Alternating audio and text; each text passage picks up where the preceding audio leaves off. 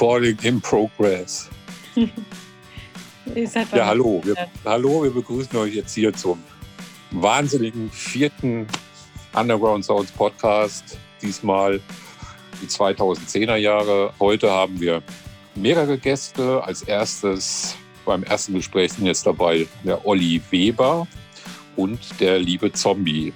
Könnt ihr beide euch mal vorstellen und euren Bezug zum VEB, wie ihr da zum ersten Mal hingekommen seid? Genau, wie seid ihr zum VEB? Einer kann an, keine an, wie gesagt, könnt euch ja aussuchen, wer anfangen möchte. Ja, ich bin der Z. Ähm, ich äh, habe auch im VEB früher mal Konzerte gemacht. Eine Zeit lang, so von 2005 bis 2014 ungefähr. Und ähm, ja, ich bin auch immer noch irgendwie dabei, so im Hintergrund und helfe ab und zu mal mit bei Veranstaltungen, mache so Kleinigkeiten. Ja, du bist ja auch, bist ja auch Musiker und, und du bist ja auch musikmäßig mit dem VEB verbandelt oder auch proberaummäßig. Deine Band hat ja, hat ja auch den Proberaum im VEB.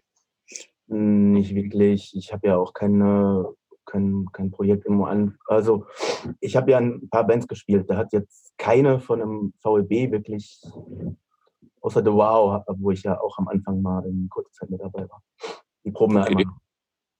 Ich wusste nicht. Ich dachte, du hättest jetzt mit der Band Porno, mit der du ja auch öfters im VEB aufgetreten bist, du bist ja der Sänger von der Band Porno gewesen, mhm. äh, dass ihr da eventuell auch den Proberaum im VEB gehabt hättet. Wusste ich nicht.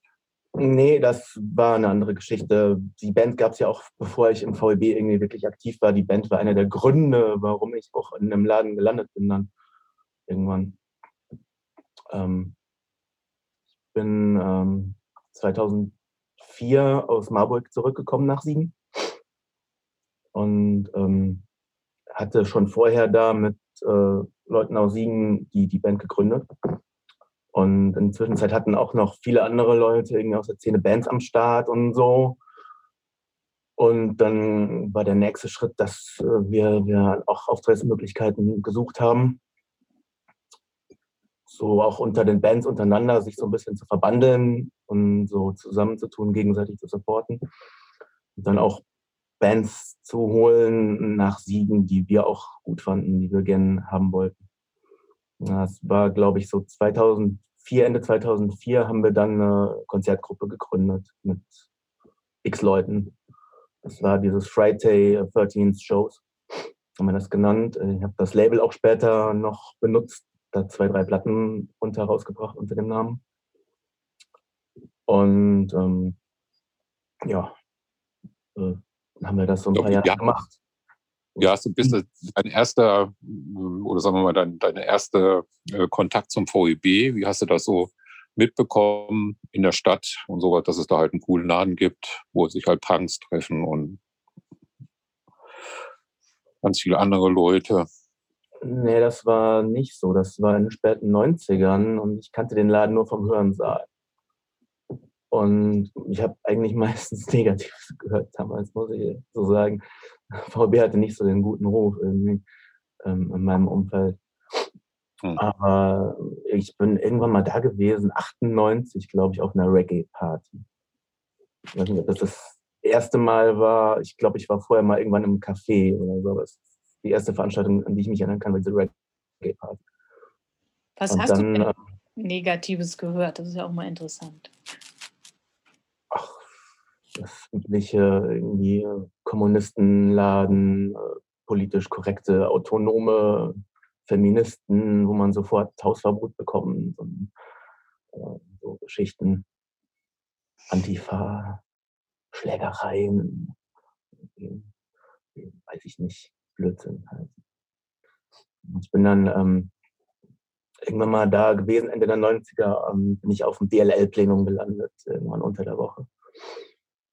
Und ähm, habe ich so da. Da bin LL aufgestellt worden bei den Stupperwahlen an der Uni.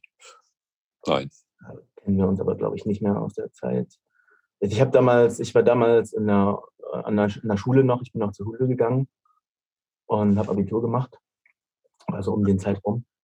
Und da habe ich so Filmabende versucht im VB zu machen, wo so äh, urheberrechtsfreie Indie-Sachen gezeigt wurden, dann so abends. Das war so ein Versuch von mir, um so Leute zusammenzukriegen, äh, die ich aus unterschiedlichen Ecken so kannte. Und die Idee, wir machen, machen Filmabend.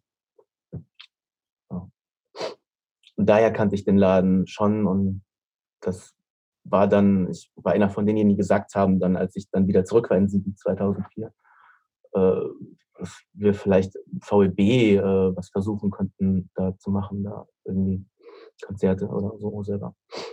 So, so. Damals, äh, das das FOMP-Magazin äh, hat damals sehr viel gemacht, so Anfang der 2000er, Timers. Und da waren ja auch ähm, irgendwelche Skatepunk-Sachen und äh, Hardcore, Post-Hardcore, Emo und auch so Indie-Deutsch-Punk, wie ich das nennen will oder so. Das ging schon ein bisschen in eine Richtung, die ich auch mochte. Ne, war da so die Idee, mal im VB zu fragen, ob wir da was machen können. Das haben wir noch gemacht. Hast du, hast du diese Filmabende äh, im VEB selber veranstaltet? Bist du aus Plenum gegangen und hast dann gesagt, ich möchte gerne einen Filmabend machen? Oder? Ja, genau. Ich bin dann irgendwann mal sonntags auf Plenum gegangen und habe gesagt, ich möchte eine Veranstaltung machen. Und dann habe ich da so mein Konzept vorgestellt, gesagt, so was das so für Filme sind und so. Und dann war das relativ easy eigentlich. Ja. Schlüssel bekommen, Getränkekasse und äh, Flyer gemacht. Und Bei dem hast du den Schlüssel wahrscheinlich immer noch. Nee, nee, ich habe. Nee, nicht? Keine Ahnung. Seit nicht Jahren. mehr. Nee, ich, ich habe seit Jahren keinen Schlüssel mehr. Nein. Echt? Hm. Was für Publikum ist denn zu dem Filmabend denn so gekommen? Weil du ja irgendwie eben. Die komplette, so, das, was ich ein Umfeld hatte an Punks und ein paar Gruftis und der ein oder andere Metaller und äh, Hip-Hopper und so, das ganze, die ganze Bagage so. Ja, letzten Endes so eine Sache aus dem Freundeskreis heraus.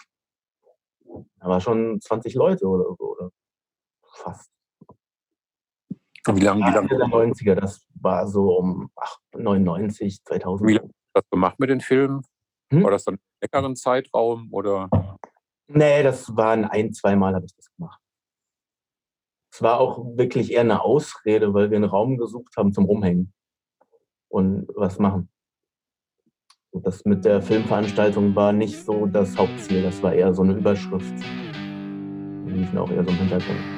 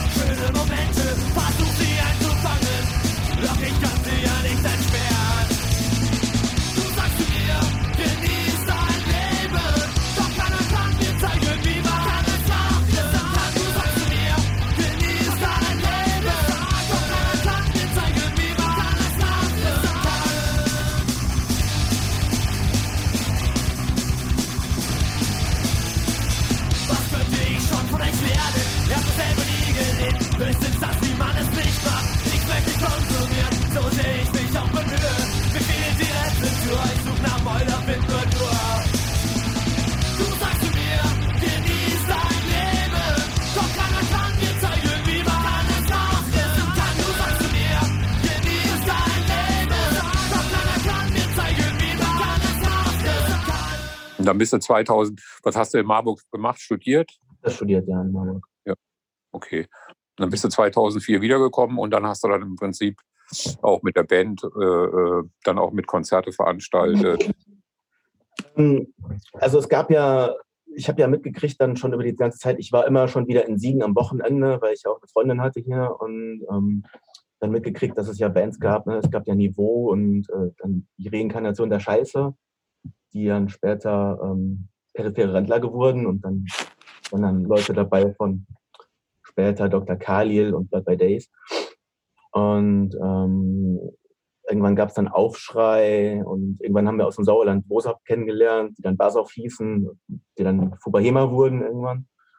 Ähm, ja, dann gab es noch so andere, gab noch irgendwelche Oi-Bands, die Namen nenne ich besser nicht, oder ganze Umfeld da. Wir waren auch relativ schnell dann äh, nicht mehr dabei. Aber gab so vielleicht einen Kern von drei, vier Bands. Porno gab es ja dann relativ schnell auch. Dann haben äh, wir nach Auftrittsmöglichkeiten gesucht und waren auch mal beim FOM-Plenum in der Bluebox gewesen. Wir hatten dann irgendwie letzten Endes, habe ich dann den anderen gesagt, ich glaube, VEB ist für uns der bessere Laden, so können wir irgendwie mehr so unser Ding machen.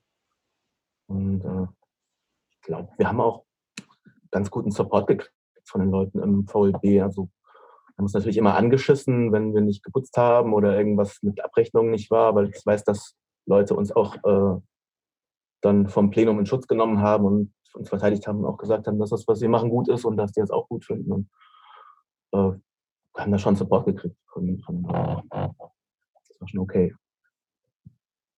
Dann habt ihr ja dann ab den 2010er Jahren, dann gab es auch diese riesengroßen, diese, diese äh, ähm, Punk-Festivals und sowas, wo sehr viele Bands gespielt haben. Warst du da organisatorisch auch mit drin? Ja, das erste, was ich davon mitgekriegt hatte, war an, äh, ich glaube 99 oder 2000 war das Kombacher Kollektivfestival, das erste. Ähm, da bin ich noch zur Schule gegangen. Das war über zwei Tage. Und das war auch so ein Ding, was ich mir ein bisschen als Vorbild genommen hatte für die Siegner Punk-Tage. Die hatte ich ja dann mal gemacht. Ähm, das ging auch über zwei Tage dann, glaube ich, mit fünf Bands pro Abend oder so. Und das waren alles Bands aus der Region. Ne? Ähm, da gab es ja auch einen Sampler, der dann rausgekommen ist. Und im Prinzip das Krombacher Kollektivfestival war für, war für, mich so das Vorbild, an dem ich mich orientiert hatte. Da. Und dann ging das ja äh, Mitte der 2000er auf einmal zack, zack. Dann hat äh, der Micha Konzerte gemacht, dann auch. Ne? Und dann äh, aus unserer Gruppe auch dann der Michi und der Niklas. Und dann kam irgendwann der Keksel und so. Und, und gingen richtig viele Laden an, an uh, Bands, die dann nachgeholt wurden. Da habe ich auch immer weniger gemacht, äh, weil einfach auch andere Leute viel gemacht haben. Dann. Also was Organisation angeht. Das war dann so ab 2000, ich denke mal so ab 2010 oder sowas, ne? Wo dann halt auch wow. viele wie gesagt, also wir haben 2005 angefangen und ich habe 2014 meine letzte Show gemacht. Ja. Das waren dann halt aber auch so querbeet, so Punk und, und Texel, dann so eher diese Hardcore-Geschichten und alles Mögliche aber auch gemischt. Dann war ja noch der Benny da. Benny hat ja eher dann so diese melodischen Sachen gemacht. Ne? Das waren jetzt die letzten Jahre dann. Ne? Also dann, äh, als, als ich quasi raus war, äh, schon, dann gab es dann Keksel-Shows und Benny hat dann äh, angefangen mit, den, mit dem Junkfest und so. Mit den Punk-Shows, genau. Und äh, Olli und äh, andere Leute haben dann auch viel mehr Konzerte übernommen und gemacht.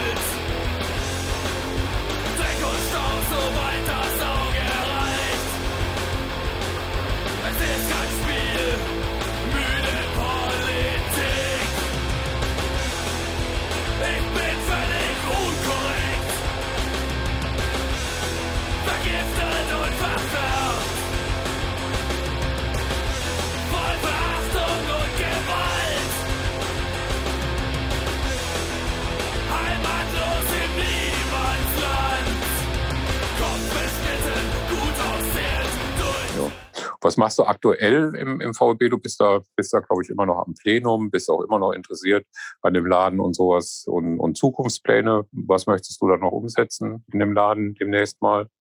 Also ich bin ja eher im Hintergrund äh, so, ich mache mal Kleinigkeiten, ich gucke mal über die, über die Bibliothek, ist mir immer so ein Ding gewesen. Da ist ja ziemlich viel Literatur so, da gucke ich immer mal bei und mache da auch mal neue Sachen rein, die ich interessant fand und so.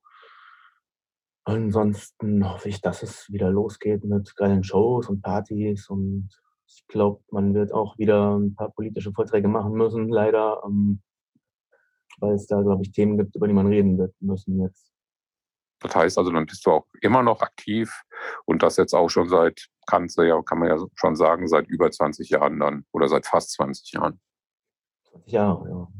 Ich habe ja. nie viel gemacht. Ich war jetzt nie der Aktivste irgendwo, aber immer nur so am Rande, war ich schon immer mit dabei. Ich glaube, wie gesagt, hast du dann auch bei vielen, bei, bei vielen Shows, wo du halt äh, ähm, nicht involviert warst oder so, hast du ja dann auch geholfen, Theke und alles mögliche andere auch gemacht. Ja, klar, ich, wenn irgendwie Leute mich fragen, ich helfe Theke, putzen Tür. Ähm, ja, du bist Networker gewesen in den letzten 20 Jahren. Ja. So.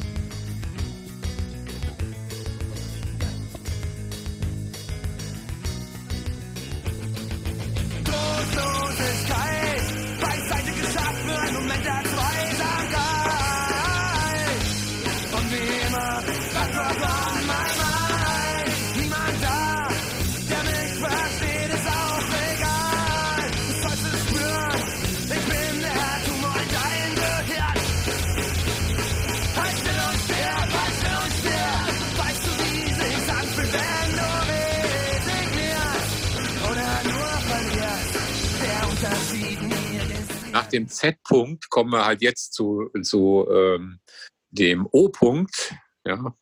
Der O-Punkt ist auch schon, glaube ich, seit 20, 25 Jahren im VEB mehr oder weniger aktiv und sowas. In den letzten 10, 15 Jahren oder so ist er halt wirklich, äh, äh, kann man sagen, ein fester Bestandteil der Konzertveranstaltung im VEB. Er veranstaltet selber Konzerte und die meisten Bands die in Siegen übernachten oder sowas, werden alle irgendwie bei Olli in seiner WG in der Friedrichstraße eine sehr angenehme verbracht haben. Die meisten. Olli. Ja, ähm, da muss ich dich korrigieren. Was? Ja, nichts. Da muss ich dich jetzt schon korrigieren. Ich bin nicht okay. seit 20 bis 25 Jahren aktiv im VEB. Und ähm, ich veranstalte auch keine, nicht seit 10 bis 15 Jahren Konzerte. so. Und du hast auch keine grauen Haare, ich weiß. Ich habe auch noch keine grauen Haare. Also ja. okay. richtig aktiv, also bin ich erst seit fünf bis zehn Jahren, würde ich sagen. Ja. Ja. Okay. Das ist so die Korrektur. Also letztendlich die ganzen 2010er Jahre. Und da bist du ja ein wichtiger Bestandteil, weil ohne dich könnten ja teilweise bestimmte Sachen gar nicht stattfinden und so, weil halt sehr viele Bands ja einfach aus übernachtungstechnischen Gründen schon bei dir untergebracht werden. ja, das hat sich dann irgendwann so eingebürgert, dass andere Leute gar nicht mehr, glaube ich, gefragt wurden oder äh, wir haben halt auch den Platz gehabt. Und das ist ja. Halt dann frage ich doch mal eine Frage, vielleicht ja. die unsere Hörer interessiert. Wie ist das denn so, wenn bei einem des Öfteren Bands übernachten. Das sind ja schon fremde Leute. Vielleicht. Ähm, das ist unterschiedlich. Das ist. ist ja manchmal äh, freut man sich ja auch auf manche Bands, weil man die Bands ja auch gut findet. Das ähm, waren bis jetzt auch keine negativen Überraschungen dabei, was man vielleicht am Anfangs befürchtet hätte. Man hört ja immer, der, der von der Band oder die, was weiß ich, die sind ein bisschen schwierig. War bis jetzt nicht der Fall. Ähm, ähm, manchmal geht halt die Party weiter, das finde find ich schon mal ganz gut. Manche legen sich sofort ins Bett äh, und hauen irgendwann morgens, bevor jemand wach ist, wieder ab. Das ist auch ganz gut. Äh, aber sonst ist es eigentlich äh, für mich jetzt nicht weiter anstrengend. Ja, es gibt auch natürlich äh, auf, ja, äh, nicht für jede Band da freut man sich drauf, man macht es dann aber trotzdem. Hat euch klischeemäßig schon mal jemand äh, das Zimmer verwüstet? ähm, nö. Die sind alle höflich, nett und die meisten sind auch sehr sauber und räumen hinterher noch auf. Äh, bedanken sich höflich, aber das ist ja eh der gute Ton der letzten Jahre gewesen, auch wenn man äh, im Konzertraum ist oder äh, äh beim, beim Konzert selber, bedanken sich auch heutzutage alle und äh, es benimmt sich eigentlich so gut wie keiner mehr daneben. Also so sehe ich das halt.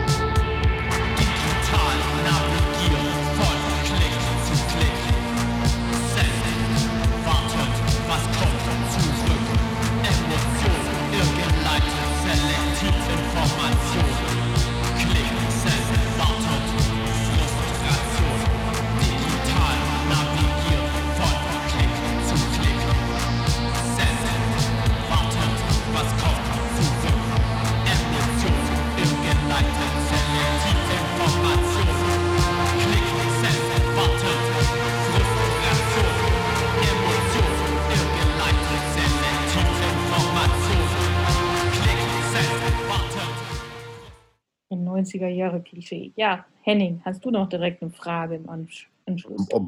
Olli muss man dazu sagen, Olli macht ja auch sehr viel in, in dem Laden und sowas und, und, und ähm, äh, beruflich hm, kannst du mal sagen, was du beruflich machst und sowas und das kommt natürlich dann in den Laden und sowas, wenn halt bestimmte Renovierungssachen da sind. Oder wie man ja jetzt gehört hat, wird demnächst äh, ein zweites Haus neben dem VEB dazugehören, wo der Olli bestimmt dann auch sich einbringen wird.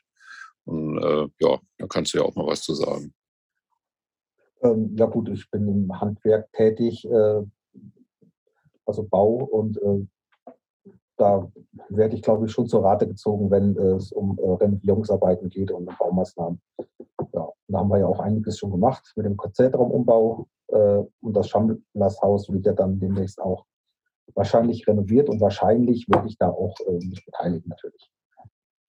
Ja, aber Henning, jetzt hast du hinten angefangen. Vielleicht sollten wir den Olli mal fragen, wie er überhaupt ins VEB gekommen ist.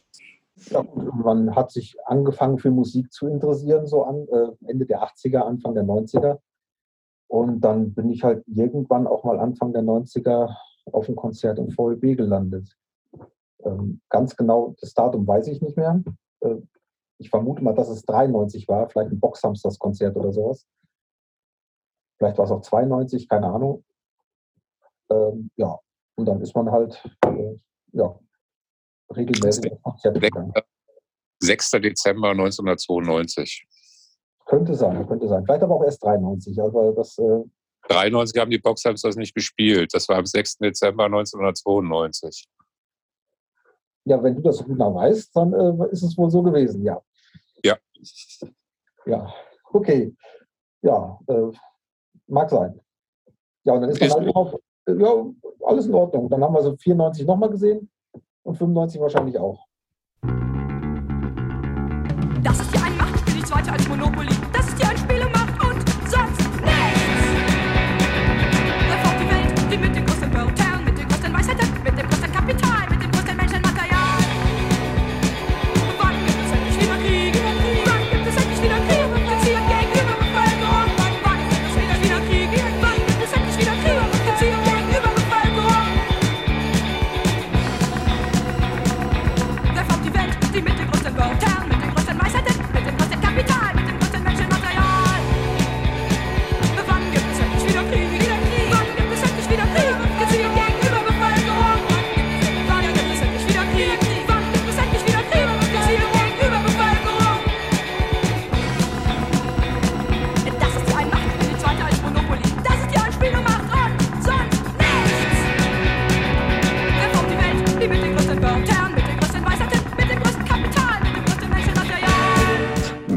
Ist ja auch Musiker. Ja, Olli spielt halt auch in mehreren Bands. Und beim Olli ist es aber definitiv der Fall, dass der Olli mit seinen Bands im VEB probt. Oder ist das wieder falsch? Ähm, Das ist momentan de- definitiv richtig. Äh, Ich bin aber auch, glaube ich, erst 2016 oder 17 mit meinen Bands ins VLB gegangen. Also ähm, im Proberaum. Mein erstes Konzert habe ich 2002 im VLB gespielt mit äh, der glorreichen Band Garnet. Äh, Kennt wahrscheinlich jeder und findet auch jeder gut. Und ähm, ja, und dann gab es halt über die 2000er Jahre immer mal wieder Konzerte, wo man gebucht wurde. Ja, und das zieht sich dann ja bis heute hin. Besser geworden sind wir nicht. Aber auch nicht schlechter. Ihr habt doch auch eine Plattenfirma, oder? Ja, ich habe äh, vor zwei Jahren ein Label gegründet und habe zwei Platten rausgebracht. Die Siegplatte. Die Siegplatte, genau, deswegen finde ich den Namen sehr gut. Hast du Und auch damit, noch. dam- damit promote ich ja auch eigentlich meine Veranstaltungen in den letzten Jahren. Punk- und Pizza-Party habe ich veranstaltet, zwei oder die Schlager- und Punk-Party habe ich veranstaltet oder immer mal wieder Siegplatte präsentiert, irgendwas im VLP. Das äh, ist jetzt auch mein, mein Label, äh, nicht nur für das, äh, nicht mein, mein Markenzeichen, nicht nur für das Label, sondern auch vielleicht für meine Partys, die ich mache oder meine Konzerte. Nur für die Klamotten. Die Klamotten Modestrecken. auch, ja, ja, ich mache auch Klamottenlabel und äh, Das wird das große Ding. jetzt auch raus, die verkaufen wir bald auch im VLB. Fühlst du dich der Originalsiegplatte, also dem, dem Parkplatz über dem Feuchtbiotop verbunden? Es hat ja auch irgendwas für sich. Natürlich bin ich Fan von, der, von dem Umbau, aber äh, äh, ja, ist halt albern. Was ist albern? Das Feuchtbiotop. Nein, diese, diese Platte und dann sit- sitzen da zwei Punker oben drauf, die am Saufen sind. Also ich finde das schon äh, ein bisschen Nostalgie. Kann man denn auf der, auf der, wird denn demnächst eine, noch eine weitere Platte erscheinen? Auf Und Sieb? wenn- es gut läuft, ja. Ja. Kannst du uns denn schon vielleicht sagen, von wem? Nein. Ähm, wahrscheinlich von einer Band, die äh, im Proberaum probt, also ähm, in meinem Proberaum. Ich hoffe immer Oh. noch, dass die Schlagabtraum In deinem äh, mal erscheinen wird. Hm, Okay. Schlagabraum. Kommt dann eine Platte. Okay. Vielleicht. Vielleicht. Ja. Auf jeden Fall wird, auf jeden Fall wird das Label weitergemacht und sowas. Und du bist ja dann in Siegen. Ja, momentan kann man ja sagen, neben, was gibt es denn noch für Do-it-yourself-Labels, die wir in Siegen haben? Ja, immer noch Transit Records. Genau, der jetzt Taschenknall ja letztes Jahr oder vor zwei Jahren rausgebracht hat. Der Jörg Höfer. Ja. Ähm, ja, gut, es gibt ja theoretisch noch ein paar mehr. Ich weiß nicht, ob der Z sein Label eingestellt hat. Ja, ich habe ja äh, kein Kapital, äh, was ich irgendwie in mein Label stecken könnte. Und äh, Ja, Du hast auch schon ein paar Platten rausgebracht, so ein, zwei Singles doch, oder? Oder mehr? ja, es gab die, die Zozo-Single und die Porno-Single und äh, irgendwo habe ich ja mit dem VEB zusammen auch diesen, diesen Siegen-Sampler irgendwie auch gemacht. Also aktiv gibt es gerade nicht so viele. Wenn, dann gibt es Eigenproduktionen, glaube ich, von den Ja. Bands. Wie kam es, dass du in den 2010er dann aktiv im VLB wurdest? Ähm, ja, gute, gute Frage. Die Frage ist, warum ich nicht vorher aktiv geworden bin. Genau. Äh, ja, äh, ich weiß es auch nicht so ganz genau. Vielleicht, weil man mit den Leuten, die jetzt im VLB aktiv waren, nicht so den Kontakt hatte vielleicht, dass man als Gast auch zufrieden war. Es war ja auch ein gutes Programm. Über die 90er Jahre wurde ja geboten, immer noch. Was für mich dann irgendwann, ja, Anfang der 2000er mal so einen kleinen Dämpfer hatte. Also jetzt, wo ich nicht so auf dem VLB war. Äh, und dann oder Z zum Beispiel, wo die, wo die Gruppe anfing, äh, ab 2005, wo viele neue Konzertveranstalter da waren, äh, ist man wieder häufiger ins VLB gegangen. Und ja, und durch vielleicht freundschaftliche Verbundenheit mit diesen Leuten, die dann gewachsen ist, hat man dann auch angefangen zu helfen. Ja, und dann irgendwann habe ich selber angefangen, auch Veranstaltungen mit zu planen und mit zu veranstalten. Was sind denn, eine andere Sache noch, was sind denn für euch jetzt so zum Beispiel die wichtigsten Konzerte gewesen, die ihr im VLB gesehen habt? Ich habe mich tierisch gefreut, ähm, dass Fliehende Stürme ich ins VB holen konnte, weil es immer eine Band war, die ich äh, ziemlich gut fand in, den 90ern, späten 90ern habe ich viel gehört. Ähm, ja, als ich noch jünger war, also ich glaube, das erste Konzert im VLB, was ich gesehen habe, waren die Kafkas. Kann ich mich dran erinnern. Tagtraum, mh, was wir gemacht haben, Euro, Super Bond, Trend fand ich super, verbrannte Erde. Stimmt ganz viel, was mir jetzt gerade überhaupt nicht einfällt. Auch irgendwelche äh, Elektrosachen, irgendwie. Den Björn Peng fand ich ziemlich gut und äh, Auf was für ein Konzert jetzt im Rahmen vom Jubiläum am meisten gefreut? vermutlich eher 80 wahrscheinlich, wenn das noch klappt. Hm, Ich weiß nicht mehr, welche Bands jetzt beim Jubiläum spielen sollten, keine Ahnung. Ich, Toxo Plattform. Nee, Toxo, hab, ich war immer ein Toxo-Fan, aber ich brauche im Jahr 2021 kein Toxoplasma mehr. Sorry. Und du, Olli? Meinst du prägendsten Konzerte? Ja.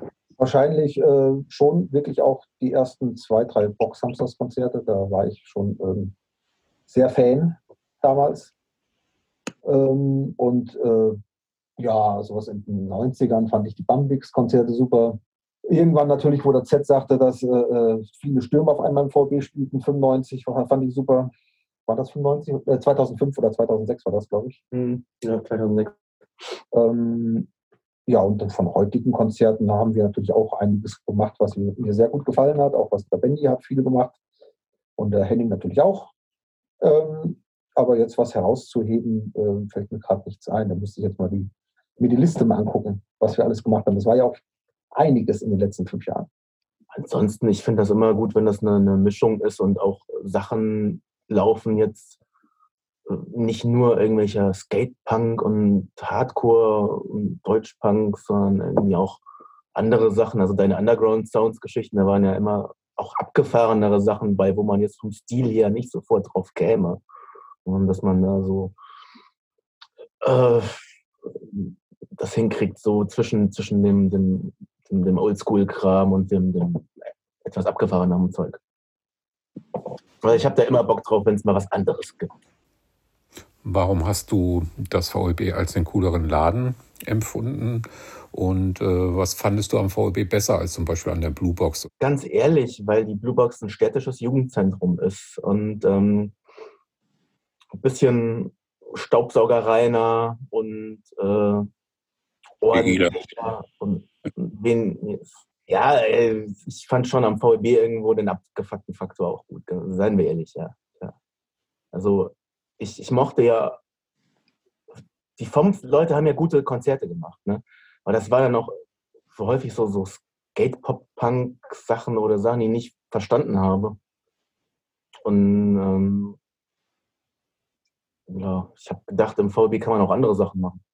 Bisschen mehr äh, raueren, raueren Sound? Und im VLB, die Leute haben uns wirklich in Ruhe gelassen. Die haben uns ins eiskalte Wasser geschmissen, so, ihr macht jetzt alles selber. Und, und das war schon in, absolut in Ordnung, so, das ist genau richtig. Und das macht auch am meisten Spaß. Und äh, ja, also ich, ich habe keinen Bock, Konzerte zu veranstalten in einer, in einer Kneipe oder in einem Club, sondern dass man wirklich alles selber macht fand ich immer am angenehmsten. Und auch für die Leute, die das machen, für alle Helfer und die ganze Crew, glaube ich, cooler, wenn man da so, so, so ein Event draus macht, irgendwie so eine Party für sich selber. Ich gebe mir selbst eine Party. Wann hast du angefangen, dich im VEB zu engagieren und auch zum Beispiel Veranstaltungen zu machen? Tatsächlich äh, muss man sagen, es sind viele Wegzüge gewesen. Um 2000, ab 2012, 2015. Hm. Viele Veranstalter sind weggezogen. Ähm, nach Köln, nach was weiß ich wohin. Und ähm, Berlin, Leipzig. waren das Veranstalter. Kann man doch mal einfach so. Naja, und ähm, da gab es halt eine neue, neue Aufbruchstimmung. Glaube ich, der Benny hat angefangen, Konzerte zu veranstalten mit seinem Junkfest. Der Henning ist wieder zurück ins VLW gegangen. Und da hat man sich, glaube ich, auch so ein bisschen mittreiben lassen. Und auch, äh, dann hatte der Fesselbock und ich haben dann halt auch angefangen, äh, zwei, drei Dinger zu organisieren.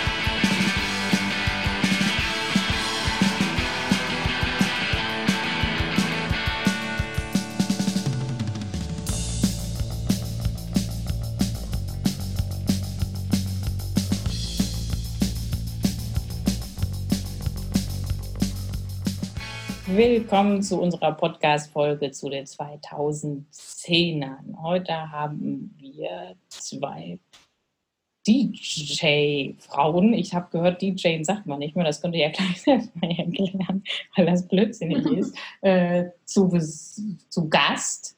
Ähm, ich schließe da mal an. Wir hatten in unserem 2000er Podcast den Anti zu Gast und der hat was über elektronische Musik im VLB erzählt und hatte ähm, erklärt, dass ähm, elektronische Musik zu dem Zeitpunkt doch schon etwas sehr Mackerhaftes war, was sehr männlich auch geprägt war und es sehr wenige Frauen gibt. Jetzt haben wir zwei Frauen, die sich mit elektronischer Musik befasst haben, elektronische Musik gemacht haben und das auch im VLB.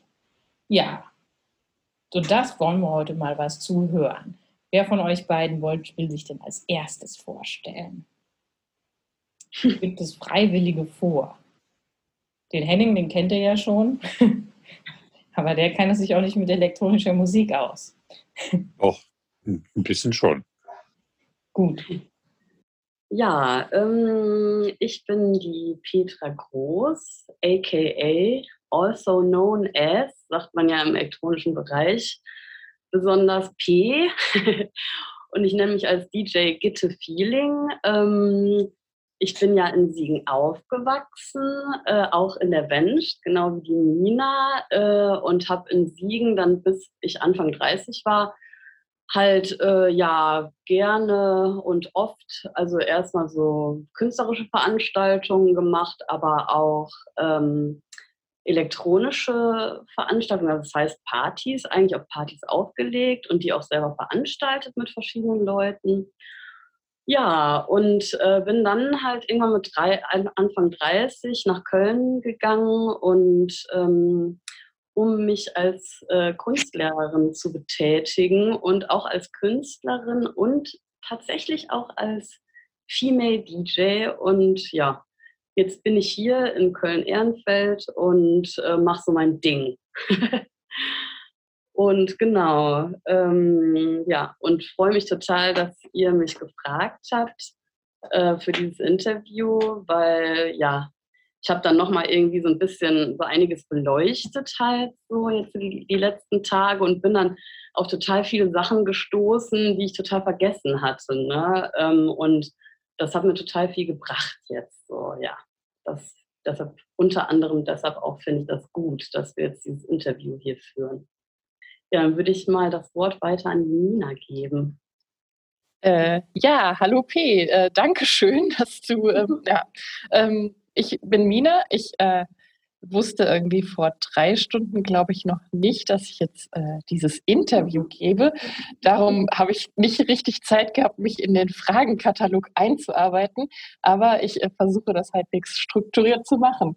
Genau. Ähm, ja, ich habe äh, hab aufgelegt eine längere Zeit und der Grundstein dafür wurde ganz sicher im VEB gelegt. Aber ich glaube, der, ähm, der Zugang oder das, was ich mit dem VEB verbinde, ist gar nicht in erster Linie ähm, elektronische Musik und Auflegen, weil bei mir der Zugang irgendwie damals äh, noch während meiner Schulzeit über die Fokü-Teilnahme des grandiosen Kochstern Galactica war, wo ich das erste Mal im VEB war und festgestellt habe, wow, vegan kann man ja doch ganz schön gut kochen und das ist super lecker und ich kann es mir leisten als äh, Schülerin. Ähm, und später habe ich dann irgendwie sehr viele verschiedene Dinge dort gemacht, also auch Konzerte veranstaltet.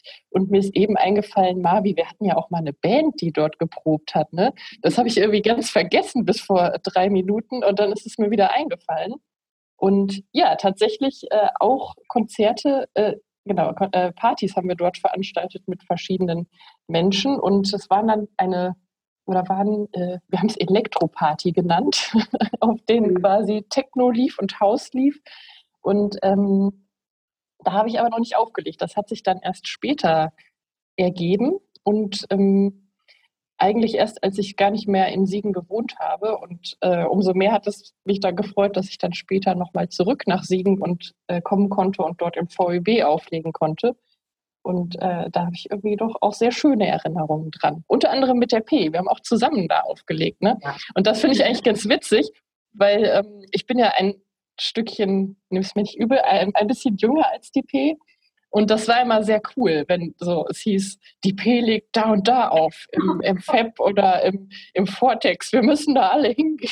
Und dann fand ich das, das war schon ein, ein cooler Moment, dass wir dann irgendwann auch gemeinsam aufgelegt haben und ich die coole P kannte. Ja, das war nett. Also, da bin ich aber jetzt ein bisschen, ja, da wäre ich aber rot. Das war auch das Fotzenfest, auf dem wir zusammen aufgelegt haben. ja, ich glaube auch. Also du hast auch bei unserer Elektroparty ja. Siegen, der grandiose Name dieser Partyreihe, äh, ähm, aufgelegt. Aber äh, auch, genau, das war, glaube ich, der Moment, wo wir da das erste Mal gemeinsam aufgelegt haben. Ja, das war schon cool. Und ich glaube, da habe ich auch so, es war das erste oder zweite Mal, dass ich mit Platten aufgelegt habe. Und das fand ich ganz gut, dass du mir da als ähm, erfahrene Plattenauflegerin äh, beiseite stehen konntest, weil es ja irgendwie auch was anderes ist als mit äh, Computer. Und wann, wann war das? wir das? War das 2015 oder so? Oder noch früher? Wann war das denn? Also die Elektroparty war früher, oder? Genau, die fing, glaube ich, 2011 an oder 2010 um den Dreh. Mhm. Ich glaube, wir hatten ja auch gar nicht so viele, so drei oder vier, aber in, die sind irgendwie umso bedeutender für, für einen Na, dann. Nachfolge vom, vom äh, Nachtcafé, so in der Tradition. Habt ihr euch da so gesehen, P? Nee, gar nicht. Das, äh, also zumindest ich Ja. nicht. Also ich glaube, der Rest der Gruppe auch nicht. Das äh, hatte eigentlich, ich sage das jetzt einfach mal so, ihr könnt dann, äh, also der Hintergrund war, dass wir da auch äh, ja, Geld einnehmen wollten für Menschen, die Geld brauchten. Und äh, das war, und dann dachten wir, okay, Elektropartys gehen gut, wir machen das. Und Mhm. dann ähm, hat sich da, glaube ich, erst dann im Prozess die Begeisterung und die Leidenschaft dafür auch äh, entwickelt. Soli- Soli-Aspekt dann. Habt ihr damit Mhm. angefangen? Genau, das war, würde ich sagen, der Aufhänger oder der Anfang. Und das äh, ist ja auch erhalten geblieben oder das ist auch irgendwie. Ähm, für mich ist das erhalten geblieben, auch später, als ich nicht mehr in Siegen gewohnt habe, dass ich das dann auch in Köln weiter so in, nur in solchen Kontexten gemacht habe oder dass da einfach besonders viel Spaß gemacht hat oder ähm, besonders viel Sinn ergeben hat, das zu machen. Mhm. Ja, P, jetzt hat Mina das ja auch schon gesagt, wie es ins VLB gekommen ist. Ähm, Ja. Dann frage ich jetzt die Frage, was hat das VLB für dich so bedeutet und auch für deine künstlerische Wirkung oder auch nur als Besucher? Ja, also ich bin, glaube ich, mit 13 oder so das erste Mal im VLB gewesen. Also das war dann Anfang der 90er Jahre und da war ich dann, also da meine große Schwester, dann auch, äh, die Martina Groß, äh, da auch sehr engagiert war im VEB und ich natürlich so ein bisschen auch, äh, naja, dann das auch total cool fand, ne, was die Eltern da gemacht haben. Meine Schwester ist sechs Jahre älter als ich. Ähm, wollte ich da natürlich auch immer hin und habe relativ früh, war dann von meiner Schwester beeinflusst, auch in, in musikalischen Fragen so, ne? Und bin dann relativ früh, also dann auch immer regelmäßig auf Konzerte gegangen und äh, ja, dann so mit 15 ähm, hatte ich auch einen sehr lieben Freund, den Sascha, ähm, ja, mit dem ich dann sozusagen dann noch mehr irgendwie in so, eine, so einen Freundeskreis der älteren Leute irgendwie hineingekommen bin. Äh, und dann war ich eigentlich, also immer wenn Veranstaltungen waren, war, war ich irgendwie im VEB. Äh, also Indie, Punkrock, äh, alles, was so interessant war halt. Ne? Und ähm, ja, auch die, äh, bei den Falken war ich ja dann halt auch eine längere Zeit engagiert oder zumindest dabei. Immer so Demos und wie gesagt Konzerte und so. Natürlich jetzt nicht nur im VEB, sondern auch oben im Kultkaff und im Stupperraum und so. Ne? Ja, und ähm, und dann mit 18, 19 habe ich mich dann äh, also so ein bisschen Richtung elektronische Musik äh, orientiert. Äh, da war ich dann mittlerweile nicht mehr mit dem Sascha zusammen und habe so ein bisschen äh, mich auch an anderen Leuten orientiert, die auch elektronische Musik gehört haben. Und ich kann mich noch erinnern, meine allererste Techno-Party, es war so eine richtige Hardcore-Techno-Party, die hat im VEB stattgefunden. Hat irgendwie DJ Pierre oder so, nee, DJ Pierce hieß der, genau, hat da aufgelegt, hier so äh, irgendwie halt echt so ein, so ein Hardcore-Zeug mit so äh, irgendwie Stroboskop und so, ne? Und da kann ich mich noch dran erinnern, da hatte ich dann halt auch äh, eine Pille geschmissen, meine erste Pille. Und stand dann da irgendwie in diesem Strobolicht auf der Tanzfläche vom VEB auf meiner ersten Techno-Party. So, ne? Ähm, genau, und da ging das dann richtig krass los. Also weil ich dann halt auch in verschiedenen WGs gewohnt habe und so einen Einfluss von verschiedenen Leuten hatte, ähm, dass wir dann regelmäßig auf Techno- und Goa-Partys und sowas gefahren sind. Und ähm, ja, genau. Und dann fing das dann irgendwann an, dass wir selber Veranstaltungen gemacht haben. Also von WG-Partys in zum Beispiel ne, hier in der Winchenbach habe ich gewohnt, Friedrich-Wilhelm-Straße 31, ne, Ersatzwohnraum für besetzte Häuser war das ja damals mit der Süd, äh, hier, ähm, wie hieß das nochmal? Südstraße, ne? Tiergarten und dann Friedrich-Wilhelm-Straße. Dann haben wir da Partys veranstaltet, aber es war ja dann so äh, fußläufig zum VEB an der Frittenbude vorbei eine Minute zu Fuß, äh, sodass wir da auch immer viel unterwegs waren dann da aber auch Partys veranstaltet haben. Und ja, alles, was sich eigentlich ergeben hat, wo wir was machen konnten, haben wir dann, wenn wir es auf die Reihe gekriegt haben, sage ich mal, äh, dann auch veranstaltet. So. Ja, und das VEB, fand ich, war für mich halt äh, immer echt so ein Raum der Freiheit. Also das, was man da machen kann, ne, ohne Miete zahlen zu müssen und äh, erreicht man halt irgendwie eine bestimmte ähm, Range von Leuten so, ne? Äh, das fand ich immer so besonders toll halt, ne? Weil ja, weil man sich da einfach irgendwie frei fühlen konnte und viele Dinge einfach machen konnte. The mind can be thought of as a field. The most frequently travelled routes leave paths in the grass, and likewise in our mental makeup. These routes are a map of our emotional destinations. They indicate that the territory they lead us to is a familiar destination. The deeper and clearer the path, the more frequently it's taken, and the easier it is to go. In town planning, these are called desire lines. But often with the mind, the journeys taken are not desired. But even reluctant journeys will leave tracks if they're Wie taken. ich schon eben meinte, ne, das VEB als Raum der Freiheit, ähm, das äh, habe ich schon sehr stark einfach so empfunden. Vor allem, also jetzt so in der Rückschau auch, wenn ich jetzt irgendwie so in Köln denke, okay, äh, hier gibt es zwar zum Beispiel das AZ, wo man so was machen kann halt, ne, wie im VEB. Ähm, aber im VW war es so ein bisschen kleiner und familiärer und man kennt sich so gegenseitig. Also ich kenne jetzt aus dem AZ jetzt nicht so viele Leute. Aber was ich meine, ist halt, dass in Köln äh, die Möglichkeiten, Partys zu veranstalten, ja äh, eigentlich vermeintlich total viele sein müssten. Aber ich habe eher das Gefühl, dass es hier sehr schwierig ist und auch sehr teuer ist, Räumlichkeiten zu bekommen oder äh, dann irgendwie so anzumieten. Ne? Und äh, deshalb jetzt so in der Rückschau fand ich das VEB halt wirklich großartig, äh, was das betrifft. Ne? Also, ähm, dass man dann irgendwie so einen Schlüssel bekommt. Man weiß, die Party findet irgendwie in ein paar Tagen statt.